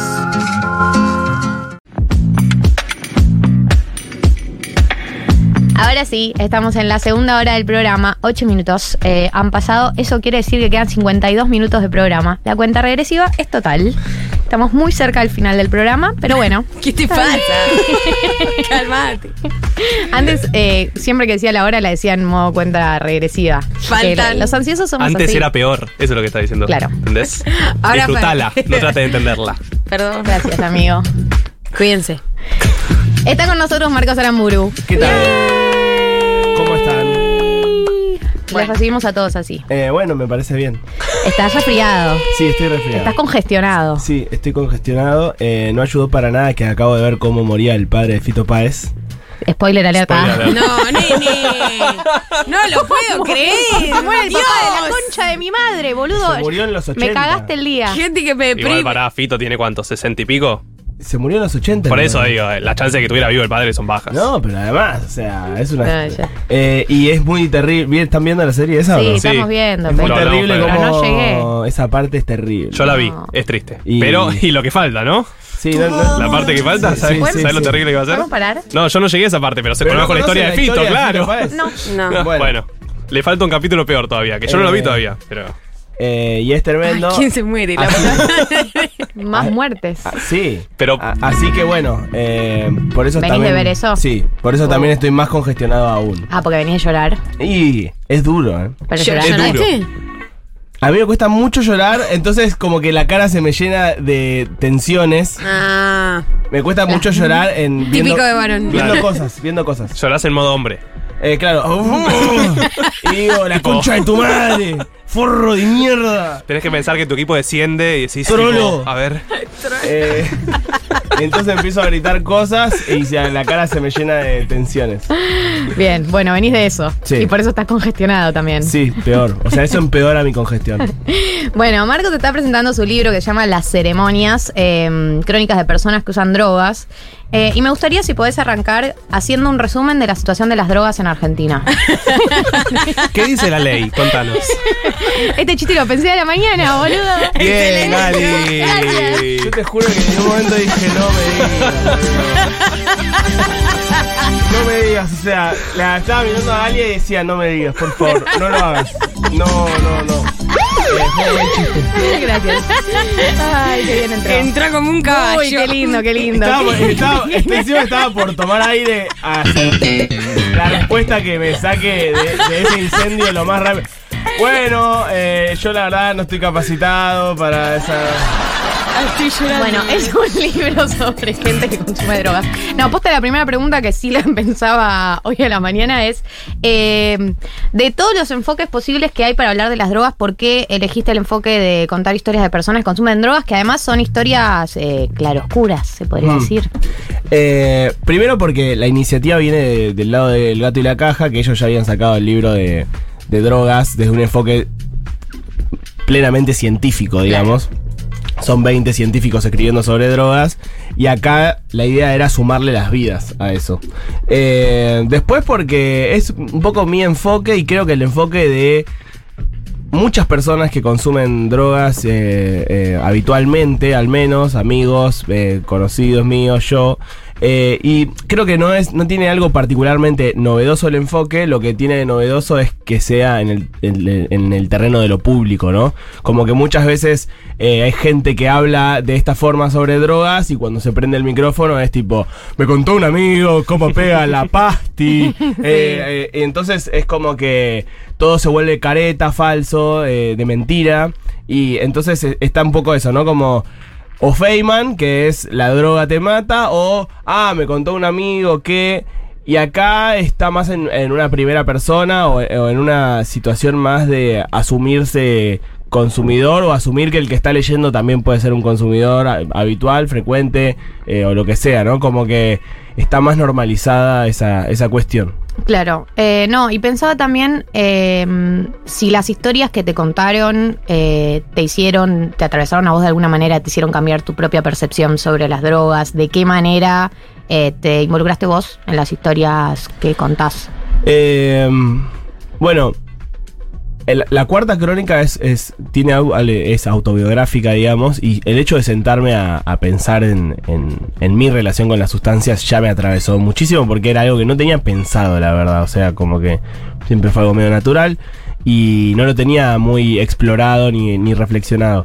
Y después, sí hay algo que me pasó con, con el resto de las historias, que es eh, como ver la importancia de los entornos, de los contextos, de las coyunturas, de las Mal. personas, de las historias de esas personas, como ver que no hay una forma de eh, única de cómo reacciona una o de cómo interactúa una sustancia con la vida de alguien, ¿no? Como que cambia y y ver que uno puede generar una empatía y sentir una empatía con alguien que no tenga un consumo parecido a vos, porque quizás esa persona está yendo a buscar lo mismo que vos estás yendo a buscar a otro lado, ¿no?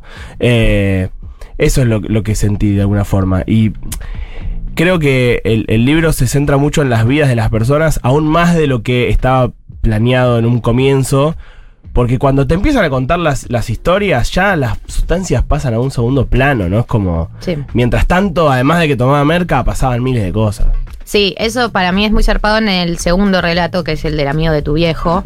Eh, que dice algo que para mí está muy bueno, que es esto de que el- primer acercamiento a las drogas por ahí no es problemático, como que uno se acerca para pasar un buen momento, como que con siendo que hay también mucho la construcción de esa idea, la idea de que te acercás para evadir, te acercás para y por ahí eventualmente sí pase eso, pero como que hay, no sé, me parecía interesante que aún a pesar de todo lo que vivió eh, este buen hombre, eh, tiene una lectura de tipo, yo me acerqué para disfrutar. A, a Y disfruté. Y disfruté. O sea, porque él lo que cuenta de alguna forma es muchas cosas oscuras que le pasaron, pero también dice fue maravilloso. Este, porque si no, falta una parte de las historias, ¿no? Eh, lo mismo con, no sé, con las mujeres del archivo de la memoria trans que cuentan unas historias fuertes, muchas de como de consumo de Paco. Yo pensaba con esto de la evasión, ¿no? Que siempre se dice como si la gente fuese cobarde eh, yendo a evadirse a una sustancia. Y es tipo, che, a esta persona todo, lo eh, todo el entorno, el contexto, la política, la sociedad, sus familiares, todo volvió su vida y su pasado y su historia un calvario. ¿Por qué no puede ir a evadirse a algo? ¿Por qué no puede buscar algo para encontrar placer? Digo, a- aún así fuese solo para evadirse, ¿por qué sería un problema eso? ¿No, es- no es un problema que todo lo demás sea una mierda y que esa persona tenga que ir a buscar placer ahí? Eh, y bueno, eso aparece, me parece, en diferentes situaciones, eh, porque bueno, las personas tienen vidas muy distintas. Marcos, eh, al- en algún momento, ya sea eh, cuando estabas escribiendo o en, o en realidad más que nada cuando estabas haciendo las entrevistas previas, ¿creíste que había posibilidad de ficción ahí? ¿Te dieron ganas de, de alterar? ¿Te picó el bichito? Claro. Em, es que la verdad es que son tan fantásticas las historias que a mí hay algo que pasa en la crónica de, de- de Miguel, este médico, eh, que yo nunca lo podría haber, nunca se me podría haber ocurrido, la verdad. Y, y es más, si lo hubiese puesto, si lo hubiese inventado desde la ficción, hubiese quedado como, che, esto es demasiado. Claro. Es como, hay ahí un, un punto de, de- de- bueno, cómo termina la historia, no, no, no lo quiero spoilear porque es muy sorprendente. Eh, que cuando yo, el chabón me lo estaba contando en, un café, o sea, fue como, ah, bueno, o sea, esto no, no puede ser. Eh, la que tiene más, no, no, no diría ficción, pero porque es todo verdad, pero sí como recursos de la ficción para poder hilar la historia es la mía. Como que capaz hay cosas que escuché yo en mi casa alguna vez, ta, ta, ta, y, y las metí en un diálogo que capaz no era tan así. Pero, o sea, Igual, parte de las licencias de escribir. bueno, claro, claro, pero digo, el resto de las historias creo que. Que además había que ser bastante fiel porque es alguien que. Son personas que están siendo muy. Estoy muy congestionado y no quiero Ah, enfermar a nadie. Eh, eh, son personas que están siendo muy generosas con vos al abrirse y contarte una historia que capaz no le contarían a otro porque saben que vos no los, no los estás juzgando. Entonces, modificar piezas de esa historia es como bastante problemático, siento yo, o al menos lo, me daba esa sensación, ¿no? Eh, estamos hablando con Marcos Aramburu del libro Las ceremonias, crónicas de personas que usan drogas. Eh, ¿Dónde lo podemos conseguir? En la tienda del gato y la caja, en, eh, en la feria del libro, está ahora también, Mm. en el stand de, de gato que está al El lado gato la va a tener un stand. Es- Ah, Sí, está al lado del de Futu. ah, mira. Así que No eh, pegadito, pegadito. Nosotros vamos a estar el, el sábado que viene. Ahí. Así es. Pueden comprar mi libro. Re. y bueno, ahí en la tienda de gato y próximamente va a estar en librerías, pero creo que la, a- de cuando una vez que termine la feria, eso va a pasar. Y pero si lo compran desde la tienda de gato, hay envíos a todo el mundo. Eh, Literalmente a todo literalmente el a todo el mundo. Worship. Te creo. Literalmente a todo el mundo. Eh, ¿Qué onda el vínculo con el gato y la caja? Tu vínculo con el gato y la caja. Eh, muy buena onda, la verdad. Tipo, ¿te Eh, asesoraron en algo de todo esto? ¿Qué, ¿Cuántos involucraron? No, me acompañaron muchísimo. Para empezar, ellos Primero las ilustraciones son, son hermosas. hermosas. Son de un ilustrador que se llama Maro Margulis, eh, que es fantástico. Y Hermosas el- mal. Sí, el, el, La tapa es hermosa. el diseño es, es parte, lo hizo Gato, él, él- él hizo la- las ilustraciones. Y em, sí, me, o sea, me acompañaron mucho. De hecho, o sea, el editor del libro fue eh, Juan Cruz Bailán, que, que es parte de Gato, digamos. Eh, Lupe Sendra hizo como la, la edición más de ortográfica. Este, Tengo una pregunta por ahí, es muy ignorante de mi parte y no lo sé, pero ¿tienen otros libros del gato y la caja que no sean así tan duros? Sí, sí, tienen algunas novelas. Ok. Eh, hay un libro muy lindo que se llama El libro de la vida y la muerte, que son dos libros en uno. Uno sobre Ah. la vida, otro sobre la muerte. Y, y tiene algo de ciencia, pero también Bien, ok, voy a chusmear. mecha crónicas. Eh, sí, sí, tienen, tienen varias cosas. Eh, cuando te, te proponen hacer un libro de drogas y vos decís sí, ¿crees que hay... eh, ¿cuán- ¿Cuánto más se puede hablar de drogas? Eh, bueno, a mí a veces me cansa, ¿eh? O sea, a veces. Porque digo, te, te noto como, Vos bueno, estás tu, el cassette tu puesto. Goodbye Tour, como ella de las drogas. Sí. Y qué sé yo, un poco.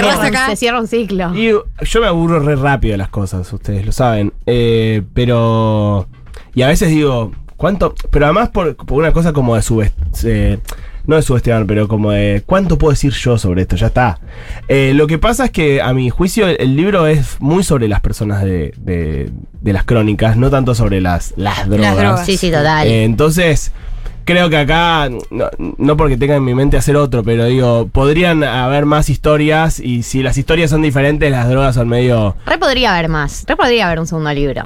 Sí, eh... Ojaldre. Ya te hace laburar, básicamente. Ojalá. Eh, no sé si te- lo, lo tengo como muy en, en mente ya.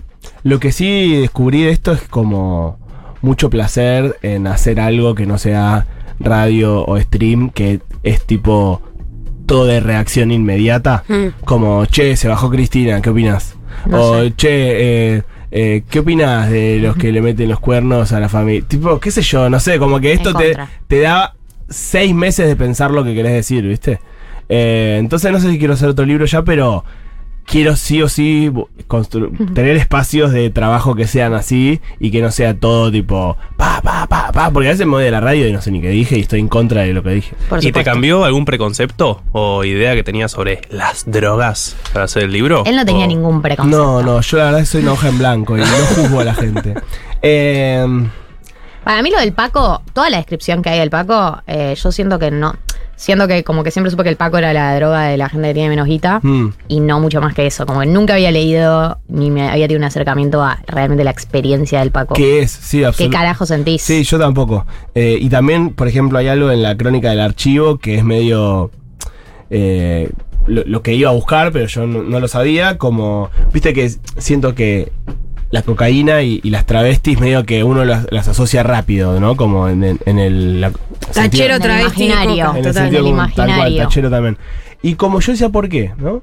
Y fui a buscar, me iba a buscar esa, esa respuesta y me encontré con, con que, sobre todo en los 90, ahora también seguramente, pero sobre todo en los 90, muchas travestis les pagaban por tomar merca con los tipos. Claro. Como que Y les pa- alentaba que sea les pagaban más que por coger. Dice Marlene Guayar como que compartían la categoría de consumo de lujo con la cocaína. Hmm. Y eso no lo sabía y me pareció increíble, o sea, realmente muy fuerte. Eh, y sí, no sé, toda la relación en- entre eh, montoneros y la droga, eh, montoneros Total. y la marihuana, eso no lo sabía, Yo la verdad. Sabía que eran... Eran re antidroga. Sí, pero... está mal visto. Pero no sabía como los, los pormenores, ¿no? Como la- la- los detalles. Eso no lo sabía.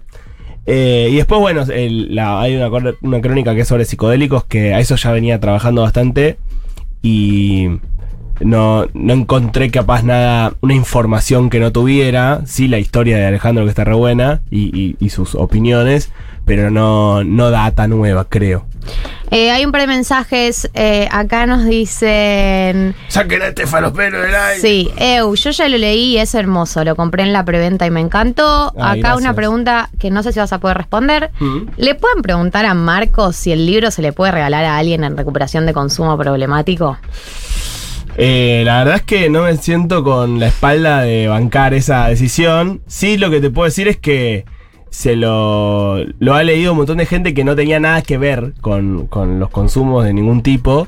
Y recibí muy lindas devoluciones. Eh, no sé, la verdad es que no, no me siento con esa espalda de, de- de bancar los trapos a, ese punto. Eh, el libro se llama Las Ceremonias, es de Marcos Aramburu, eh, está en El Gato y la Caja si lo quieren comprar. ¿Qué onda eh, el día después de publicar un libro? ¿Qué haces? ¿Esperás las repercusiones? ¿Tenías mucha expectativa? ¿Cómo fue? ¿Cómo, cómo es la experiencia de publicar un libro? Em, Y además, perdón, pero como que mucha gente que escribe te dice que para el momento que lo publicás, medio que vos ya terminaste tu proceso con Sí. el libro hace 20 años, como que es revivir algo que ya cerraste. Y no quiero sobreactuar, la verdad. Porque como que a veces siento que la gente espera más reacción de la que yo sentí. Como, che, publicaste un libro y ¿qué sentís? Estás... eh?". Y, pues, sí, estoy contento. O sea, la verdad que lo que me puso contento el otro día por él fue la presentación, que vinieron un montón de Un amigos montón. y, y amigas, y mi familia, y mis tíos, y eh, gente que no conocía, y como que eso me puso mega contento Claro. porque era mi fiesta de 15, ¿entendés? este... Había mucha gente verdaderamente. Muchísima. Increíble. Eh, vi, vi fotos y Sí, videos, no vino boluda. ella. No vino ella. La quiero, la quiero, la quiero. Estaba con un La tipo corre- tocando la corre el por trombón, izquierda. estaba tocando el trombón. Estaba armando eh, una un disco. No hagamos pase de factor al aire. Eh. Che, no lo Va a hice al aire, hice así, te sola. Es más, cortá los micrófonos. Pero vino un montón de gente y eso me puso re contento. Y después cuando... La alegría me da cuando alguien lee algo y me dice, che, esto me re gustó. Después es como que, bueno, no sé, me olvido que existe. Claro, está, seguís tu vida, te levantás, te lavas los dientes, Sí, sí. vas a gelatina. Yo tengo una pregunta. Eh, ¿Hay alguna mm, algún personaje eh, del que te gustaría eh, contar una crónica con el uso de drogas particular? Famoso. Sí, o lo que fuese. Bueno, el Diego es... es Bueno, pero está muerto, boludo. Ah, no te puedes- pero sí, sí, juntarme a Claro, hablar. claro. Eh, bueno, yo entrevisté para el libro. Finalmente no salió para el libro, pero seguramente algo vamos a hacer. Opa. A Hito de la Rúa. Uh, increíble. La pareja de Calu Rivero. La pareja, yo sí, de hecho, eh, sí. sí. Qué gracioso que la conozcas, lo conozcas Eh, a él como ¿no sabías la pareja vos? de Carlos Rivera. Eh, sí, pero no sabía por qué no había salido. Eh, bueno, después les cuento, pero está. No, no, la. A ver. Lo puedo decir en realidad. Como que Aito capaz quería poder ver los textos antes de que se publicaran. Lo entiendo también, porque él trabaja con. Tiene una empresa eh, sobre. que trabaja con psicodélicos en Ámsterdam. Ah, no sabía. Y él me dijo como, mira, yo laburo de esto, o sea, eh, soy un- una persona, no sé, como viste cómo son el, el mundo de los... Públicamente expuesta. de- no, y el mundo de los business, viste, Sí, como que yo marketing. no puedo salir publicando cualquier Y cosa. le bajás las acciones, boludo. Claro. ¿No viste Succession? Como que quiero poder leer el texto antes Factos. de, de que salga. Y a mí me pareció que no era lo ideal eso. Bien. Eh, así que, pero tenemos la- quedamos con buena onda y hace poco hablamos como de capaz de hacer algo. Eh, y ahí hay unas historias tremendas. Qué bien Aito, míralo Aito. Míralo, Aito, Yo que solo pensé que era la pareja de Calu, nada más. Y además, una pareja que, nada, les cuento porque solo les interesa. Acaban de A ser. ver. Pero además fueron pareja en la juventud, se separaron muchos años, se reencontraron y fueron mapadres. Ah, ¿real? ¿Son No sabía exes que... que- se quieren? Mm. Exes que, bueno, se Que se quieren aman, mucho. claramente. Se quieren mucho. Hay Yo- es esperanza. que yo no sabía que ellos eh, eran pareja. eh, y entonces fui a la casa a, ¿A entrevistarlo? a entrevistarlo. ¿Y estaba Calu? Y de repente llegó ella. Y fue como, ah, qué loco. Qué flashero. Sí, y estaba el perro de ella, eh, que es como muy famoso. sí, sí, obvio, claro. Eh, Yo no sé quién es el perro de Calu. Así que conocí. Que es como al- un bulldog, un bulldog francés. Obvio, como todos. Sí, obvio. Como todas las Eh, personas así que lo conocí. que están en la onda. Pero él fue muy amoroso, la verdad, conmigo. Compraré un perro con Eh, problemas respiratorios. A continuación, compraré un perro con problemas respiratorios para que se mueran seis años. No, Gali. Perdón, pero esa es la lógica del bulldog francés. Lo crean en un Te metiste en ese Silencio. círculo sola, o Lo sea. crean en un laboratorio y después se quejan de que. Es muy no Te puedo, fuerte. te puedo pueden sacar si quieres. En Europa muchos países los quieren prohibir. Dato, factos. Factos. Bueno, eh, si quieren comprar el libro Las ceremonias, crónicas de personas que usan drogas, pueden entrar a la página del gato y la caja y eh, te lo envían a cualquier parte del mundo. Y si no, lo siguen a Marcos en sus redes y se enteran de sus novedades, lo pueden comprar en la Feria del Tengo Libro, el link envío. En tu perfil. Sí. Súper joven. Marcos. Link es- envío. Ya lo voy a comprar porque no lo compré todavía. No lo compres. Eso es el siglo XXI. No, no se lo vas a hacer Mirá. comprar. ¿Cómo no se lo vas a- Al contrario, los amigos son los que más tienen que poner, ¿o no? Gracias, Hecha, por explicar lo básico. Gracias. De nada. Gracias, Marco, por venir al programa. A ustedes.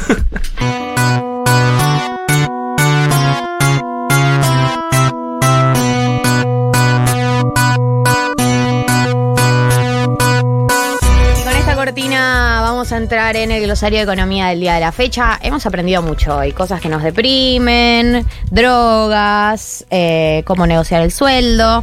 Y ahora vamos a ir a una duda que yo tuve, estoy- tengo hace dos semanas y no entiendo cómo responderla, que es Martínez Lipsuk, dos puntos.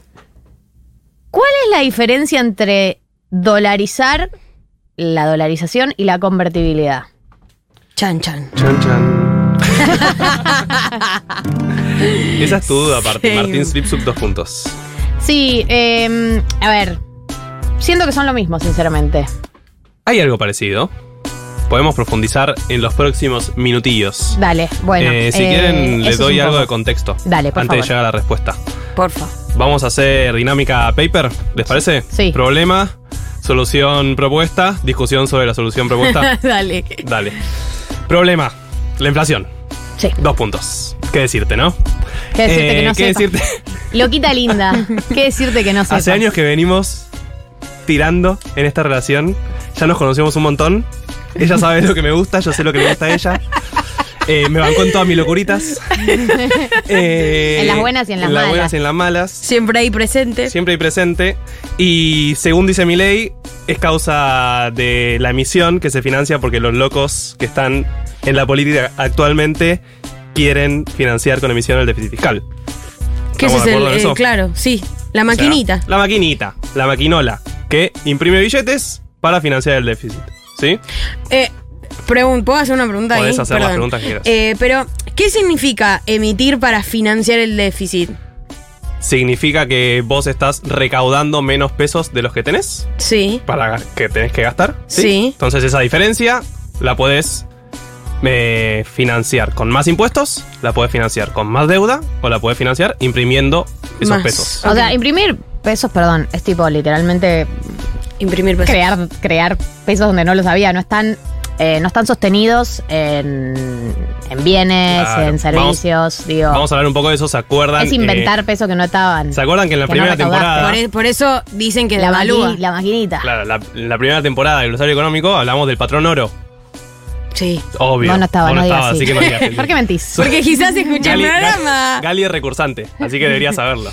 Eh, bueno, patrón oro, que en parte tiene la misma lógica que la convertibilidad, que es eh, patrón oro, yo emitía monedas y tenía oro de respaldo. ¿sí? Claro, como que son un reflejo de ese oro que vos Claro, tenés. yo solo podía emitir monedas si tenía oro en mis reservas. Por Después eso- se eliminó el patrón oro y pasó solo a tener patrón oro el dólar.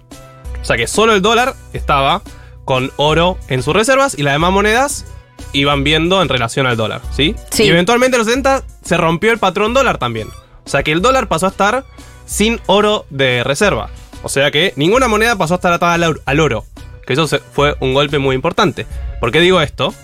Porque eso quiere decir que en los últimos años, en las últimas décadas, ninguna moneda tiene un respaldo eh, físico detrás. Antes sí era así, ahora no. Entonces, vos cuando emitís de más, emitís de más y no tenés a nadie que te di- pueda decir que no puedes hacerlo. Es medio cripto, bro, lo que acabas de decir. Que ninguna moneda se sostiene en nada. ¿O no? Sí. Ah. Es la magia de las monedas. bien, También bien. es, es Pero- bastante marxista decir eso. Pero eh, la magia de las cripto también, porque en qué se sostienen Claro. las cripto, nadie lo sabe muy bien. No está Hay claro. algunas que Pero sí dicen así que tienen funciona. millones de dólares de respaldo, pero después vamos a. Seguimos la discusión, es bueno, ¿y qué tiene de respaldo los dólares? Y Bueno. bueno, y podemos seguir. Bien. Ok, entonces, l- según mi ley, la inflación se genera porque los políticos Le dan a la generan- maquinita. le dan a la maquinita para financiar el déficit, ¿sí? Ahora, tenemos ese problema. Y sabemos, más allá de podemos discutir cuál es la causa de la inflación o no, sabemos que el peso argentino no funciona. ¿Estamos de acuerdo? Que el peso argentino actualmente no funciona en una, por lo menos en una de las funciones que tiene que tener la moneda, que es reserva de valor. O sea, nadie ahorra en pesos. Y si estás ahorrando en pesos, lamento, lamento informarte que no estaría tan bien eh, hecho ese cálculo. ¿Estamos de acuerdo en eso también? Sí. Bueno, entonces ahora la discusión es cómo solucionamos eso.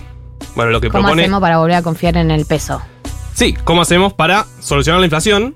Y en todo caso también volver a confiar en el peso, que en parte es la misma discusión, ¿no? ¿Por qué no te conviene ahorrar en pesos? Porque hay inflación y pierde poder adquisitivo. Claro. Bueno, la solución que propone Javier Milei y, y algunos economistas que lo acompañan es quemar el Banco Central. Sí. Ir con Es antorchas. chiste, pero no es chiste. Literalmente lo que dicen es hay que quemar el Banco Central porque solo sirve para financiar a la casta.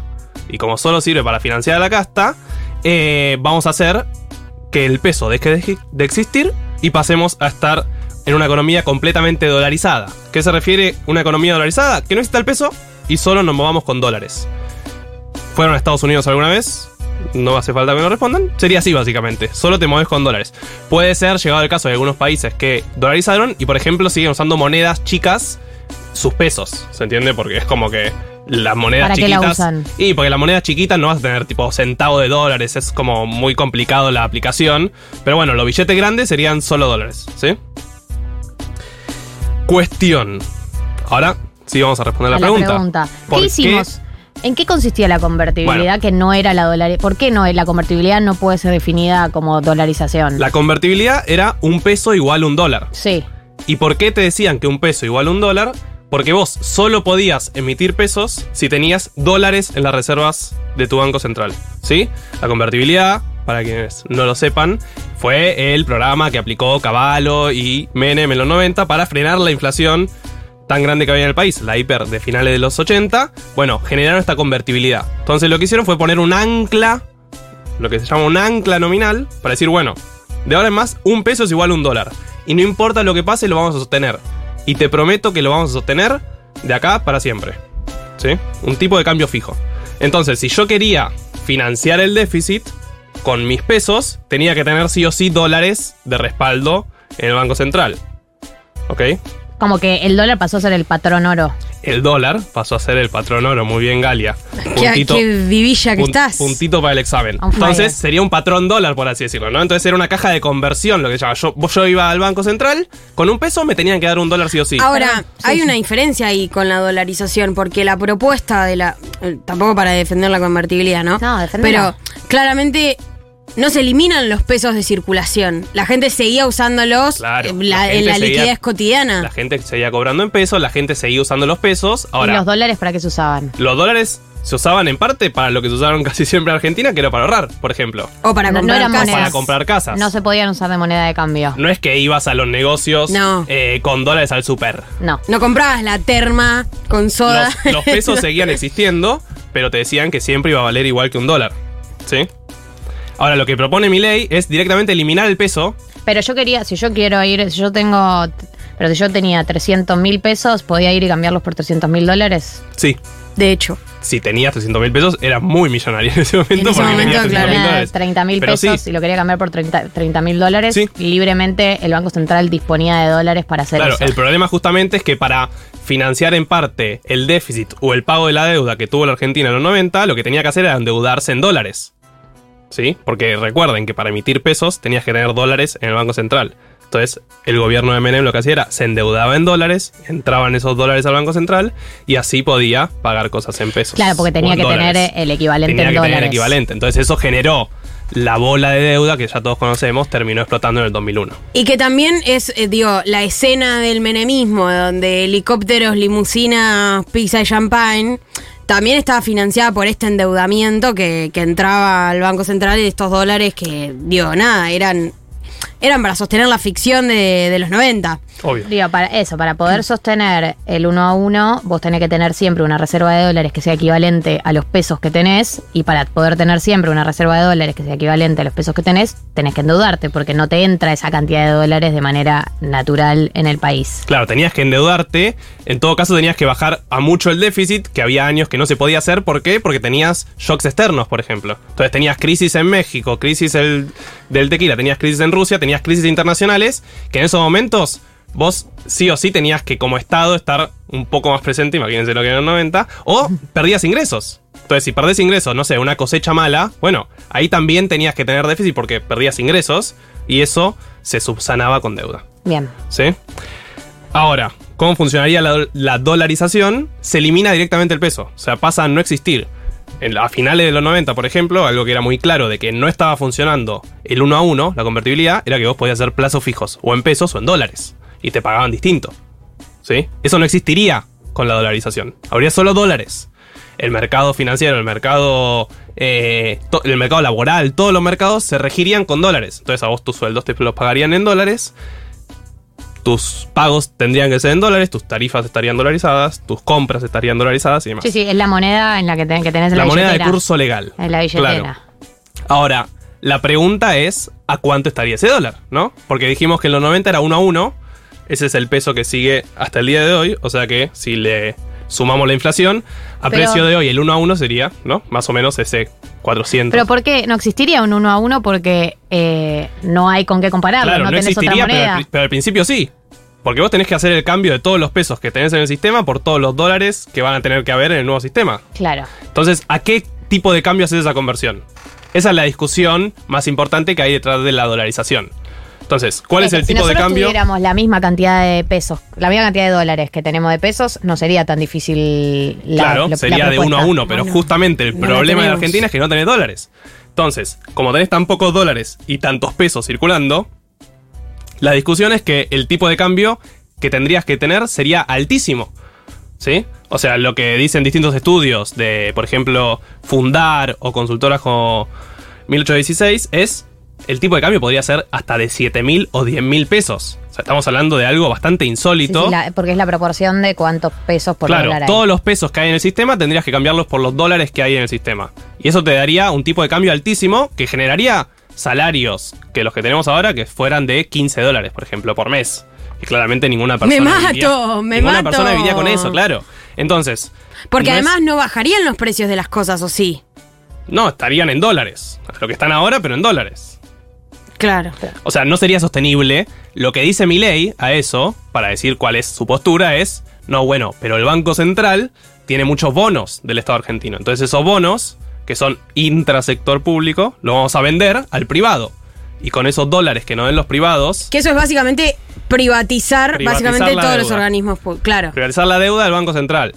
La discusión es a qué monto tendrías que privatizar esa deuda. Porque sabemos que la deuda argentina cotiza a menos del 20% de su valor. ¿Sí? O sea, No, no nadie, nadie, nadie quiere tener deuda argentina hoy en día. Porque es impagable. Entonces, si la deuda argentina dice que te va a pagar 100 en un par de años, esa negociación que se hace ahora para recibir 100 en un par de años es pagarse 20. O sea, eso ese nivel de poco quiere la gente la deuda argentina, ¿sí? Claro.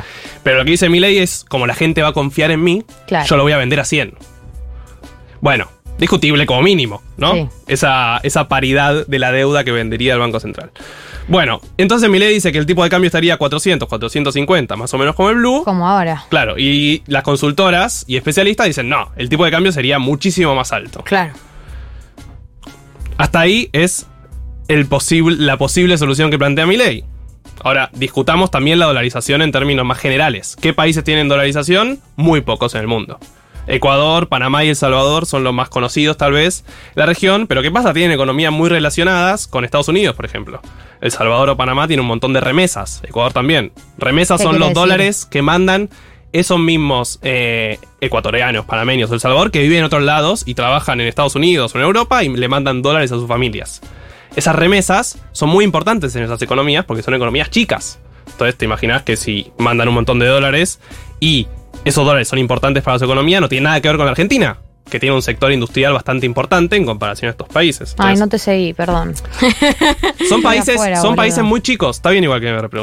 No, de me sirve. Eh, Son países muy chicos que tienen poco sector industrial y países que están muy abiertos en términos económicos que no son tan comparables con Argentina. No estamos diciendo que, no sé, Uruguay dolarizó, Brasil dolarizó y Australia, eh, no sé, como países similares a la Argentina. No estamos hablando de países que nada que ver con Argentina porque son mucho más chicos y tienen economías muy distintas. Que, que no son. eh, que no son competitivos con, con la digamos con la economía de Estados Unidos, ¿no? Digamos, es el otro día, digamos, o sea, digamos. Digamos, o sea. Eh. O sea, digamos, o sea, digamos. Cristina el otro día hablaba de estas economías dolarizadas que son economías complementarias con las de Estados Unidos, digamos. Su sistema productivo se complementa porque, o bueno, eh, eso, tiene la economía abierta, vende los productos Muy que pueden, claro. muy primarizada. Eh, que no es el caso de Argentina, que tenemos una industria en términos de la región, bastante importante, por así decirlo. Digo, tenemos industria automotriz, tenemos industria minera y demás. Entonces, ya desde ahí no sería tan comparable. Después, perderías todo tipo de política monetaria, cambiaria y fiscal. Fiscal más o menos, pero monetaria eh, y cambiaria sí. ¿A qué me refiero con esto? Vos ya no tendrías la posibilidad de emitir. Porque sabemos que emitir genera inflación, pero hay momentos en los que es preferible emitir y tener un poco más de inflación que no hacerlo. Imagínense lo que hubiese sido la pandemia con una economía dolarizada. Em, estoy pensando, o sea, las maneras que tendríamos de recaudar dólares se- Sí. seguirían siendo. ¿Qué? Suerte con eso. Sí, seguirían siendo las seguirían mismas. siendo las mismas. Seguiría Aumentar siendo impuestos, aumentar impuestos, pero igual, digo, o sea, ¿cuánto, digo, cuánto dólar? o sea, digamos, o sea, digamos. Eh, me quiero coger a mi hermana, digamos. Eh, no, lo que digo es, poner que yo voy a vos, Martín, que sos eh, Sí. Pérez con Punk, y te digo, Gracias. che, quiero aumentarte los impuestos, dame más dólares. Pero igual, la cantidad de dólares que tendrían las personas sería más reducido a eh, los pesos que podrían tener. Digo, como que también Por eso, estás limitado en la tendrías- cantidad de impuestos que Tendrías que, podés aumentar cobrar. impuestos en una economía claramente en recesión porque el cambio se generaría que, Que todos tengan menos guita. sí. Si no, tenés que Endeudarte. endeudarte. Y entonces volvés al mismo problema que tuviste en los 90. Que Yo es, te quiero decir algo. Nada que ver con esto que estás Uy, diciendo. a ver, Pero- ¿con qué vas a saltar? Loco, eh, no se puede ser esclavos para siempre. No podemos ser un país esclavo para siempre. That's what she say. No podemos ser esclavos para siempre. Te ¿Qué- salió qué? el San Martín. pesas también. No, lo que digo es que mm, hay gente que piensa que la salida a, a toda esta crisis es chupar más y más la pija de todos los pijas que haya para chupar. Chupemos más pijas de más países, eh, seamos cada vez un país más bananero y por ahí si chup- chupamos la suficiente pija, nos den dólares No para... Oh. No, boludo, porque posta, que es una visión de. eh, Lo que me pone, lo que me pone mal es que la sensación es, es esa, es que si nos arrodillamos lo suficiente y bajamos la cabeza lo suficiente y nos sometemos lo suficiente al, al capital, a la gente con poder, entonces nos va a mejorar la calidad de vida. O sea, en ninguno de estos escenarios que se plantean hay algo de dignidad. No hay nada de, de dignidad por tu propio país, de, de tener cierto deseo o sueño de cierta potestad sobre tu propio país, como si la única solución, la única salida a la Argentina fuese admitir que somos un país bananero y entregarnos a eso. Es que siendo un poco abogado del diablo, que a mí este tipo de discusiones me gusta pensar en la mejor posición del otro, ¿no? Como discutir con el mejor, El del mejor otro. Milei. El mejor Milei. Milei lo que dice es todo bien con la soberanía, pero hasta acá llegamos con soberanía del peso. Como el peso no está funcionando. Y en algún punto tiene razón de que no está funcionando la actualidad. Entonces, la solución que él plantea, como dijo Melcolian, es si vos subís al colectivo y nunca te dan el asiento, la solución no es cortarte la pierna. Sí. Que es lo que dijo Melconian en el método. Y me parece un poco que va en línea con esto de te estarías cortando demasiado solo para solucionar la inflación. No. Y hay un montón de países que solucionaron la inflación con otros métodos que no son dolarizar. No, y también hay algo que eh, lo voy a decir acá, no me importa. Sin Pero tapujos. ayer, eh, que lo entrevistábamos a Grabois de, en Radio con Vos, eh, la verdad que siento que es el único candidato, es la única persona que se anima a pensar en un futuro, eh, en un horizonte de futuro. O sea, no me había pasado nunca. Yo lo venía escuchando a Grabois, pero recortado, viste, cortecitos de redes. Ayer que lo escuché completo, es la única persona, te diría, es el único político que escuché eh, este año tener una perspectiva de futuro optimista sobre la Argentina. Eh, y eso es muy excepcional porque todos están con los pantalones bajos, sigo con las metáforas de varón, pero todos están con un nivel de resignación Sí. que es muy eh, excepcional escuchar a alguien que cree que la Argentina puede ser un país mejor. Eh, todo el resto piensan que lo las únicas opciones que nos quedan son resignarnos cada vez a más cosas, son bajar cada vez más la cabeza. Como que me sorprendió. Eh, yo creo que eso lo, lo comparten Grabois y lo comparte con Milei, que Milei también, de alguna manera, es uno de los pocos candidatos que cree que su solución va a traer a un país mejor, digamos. Eh, es esa, esa perspectiva de futuro de la que se habla cuando se está construyendo un candidato. eh, que es muy refrescante escuchar a alguien que piensa que la Argentina puede ser un país mejor con dignidad. O sea, a diferencia de Milei, que piensa que para ser mejores tenemos que ya resignar todo tipo de dignidad. Es que para mí lo casi obvio es, bueno, venir de gobiernos de distintos signos políticos que claramente no funcionaron económicamente.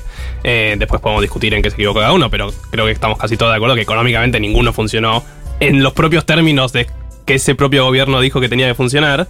Eh, y entonces solo queda lugar para las terceras posiciones. Porque ¿qué va? Alberto sí, se va a proponer y va a decir yo tengo un plan de gobierno distinto. va a quedar por raro. supuesto, por supuesto. Incluso más a la discusión que se está dando ahora es, bueno, Por supuesto que ¿qué lo va a hacer más? Entonces, Lo que tiene en contra Grabois es que el contexto histórico que le tocó eh, va en contra suyo, porque lo que está de moda no son las ideas de izquierda, lo que está de moda son las ideas de derecha. Digo, en otro contexto histórico de dos gobiernos, dos gobiernos al hilo que vienen fracasando en sus modelos de gestión, podría salir un personaje así medio, ay, ponele entre muchas comillas outsider, porque yo no creo que Grabois sea un outsider, pero digo, en otro contexto histórico por ahí el outsider que garpa sus ideas es Grabois, pero en el contexto histórico que nos toca, por el momento que está pasando en el mundo, Mm. el outsider que garpa es Milei, por supuesto, porque responde a las tendencias globales también. Pero entonces, para mí, pensar que la dolarización es una estupidez en términos de no puedo creer cómo alguien votaría a mi ley porque propone esto, en no entender en parte la situación en la que estamos. No, que por es supuesto. hace 10 años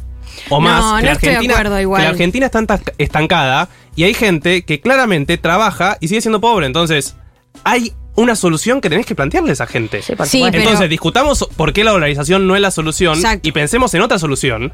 Pero pensar que la gente que va a votar a mi ley porque propone esta solución es estúpida o No, no. ese discurso que se estuvo dando en redes, hay mucha gente que piensa que como gana eh, 150 mil pesos va a pasar a ganar 150 mil dólares. Bueno, no, no sé si hay mucha gente así y si hay gente así, en todo caso, no es trabajo de mi ley. Eso, porque claramente mi ley va a querer robar votos ahí. No, Entonces, hay que explicar, hay que, hay que explicar lo que significa y, mm, y creo que también es eh, volver a remarcar esto de, mm, de una Argentina eh, muy, ¿no? La historia se repite primero como farsa, después como tragedia, ¿no? Porque hay, hay muchos elementos de la realidad cotidiana que tienen que ver con sistemáticamente etapas anteriores de nuestro país y de nuestra historia, que son realmente como, che, bueno, quizás alguien en ese momento no se tomó el trabajo realmente de explicar punto por punto qué significaba. Eso no quita para nada la responsabilidad eh, actual que tiene la gestión en resolver los problemas con los que electoralmente se comprometió a resolver. Porque mm, la olada inflacionaria que estamos teniendo y la tendencia inflacionaria, que es que cada mes todo se te va 10% más y los Mm. alimentos aumentan cada vez 10% más, eh, es una cosa que, que realmente dijeron que venían a resolver y que realmente el acuerdo con el FMI, o pónganle la excusa que quieran, porque también es eso, ¿no? Cada uno encuentra razones donde se le canta el orto. Eh, de todas maneras, en, en las excusas nos quedamos. No solo de pan vive el hombre y no de excusas yo mi amor, dijo Shakira. está muy con metáforas eh, y me gusta. Y bueno, se puso de moda, ¿viste? Sí. Ahora. Eh, Bueno, pero entonces, sí, completamente. La Para- salida es Ezeiza. No, Eh, me gusta que hayas entendido la, No, no, la- la lógica de la digo, columna. digo, qué lindo, eh, ideas que hoy parecen muy de izquierda, porque las plantea Grabois, eh, y porque está tan corrida la discusión a la derecha, que parecen muy radicales, como todo, yo sé que lo dijo Cristina el otro día en el discurso, pero yo creo que eh, Grabois eh, lo ha explicado de una manera muy concreta, que es todo el tema de la nacionalización del litio, todo el tema de que, qué porcentaje nos vamos a quedar, todo el tema de vaca muerta, en qué condiciones va a suceder, eso, toda esa agenda que ahora parece súper de izquierda y radical, en algún momento nos pareció una agenda de sentido común en el mejor kirchnerismo, digamos, era una agenda que eh, tenía que ver con, la, con cierto, cierto sentido de patriotismo y de dignidad, Mm. y ahora de repente nos parece una idea súper radical y de izquierda. Entonces, digo, eh, hay maneras, creo yo, hay, eh, hay maneras de pensar una Argentina mejor que no tengan que ver solo con seguir bajando la cabeza y admitir que somos un país que vivía con estándares muy altos, etcétera. Yo creo que hay otras maneras. Eh, está difícil en este en estas elecciones, pero creo que sería interesante que este tipo de candidatos puedan abrir la ventana para esas discusiones también. Sí, sí, y estoy en línea con lo que decís que Grabois es el único que propone algo. Los otros candidatos, incluso el PRO, es como que están en un modo medio. eh, Cassette. Sí, medio cassette y hay que solucionar los problemas de la gente. Pero también lo que me pasa con Grabois es. Grabois dice también eh, que se va a enfocar en los pobres. Y eso, en parte, yo lo leo como, loco, sepamos que tenemos que solucionar este tema. Y en parte es, no puede ser que los ricos sigan siendo- teniendo subsidiados sus servicios. Bueno, es una discusión que venimos teniendo es también del año pasado. Enfocarse en los pero- pobres también, eh, para mí es la contracara, es enfocarse en los ricos también, digamos. Claro, pero en la redistribución. Entender que no tiene lógica que hoy en día en la ciudad de Buenos Aires haya gente de clase media alta que tenga muchísimos subsidios. Sí, sí, por supuesto. Que haya un montón de empresas públicas que salen un montón de guita para el Estado y que tendrían que funcionar mejor. Y eso no creo que sea un discurso de mi ley. No, no, Porque no. no hay que dejarle ese discurso. No, y de hecho yo creo que Grabois en algunas cosas tiene diagnósticos similares a mi ley sobre algunos puntos. No tiene soluciones similares, pero sí diagnósticos similares y por algo es. Hay algo de lectura de, de cierta inconformidad de época.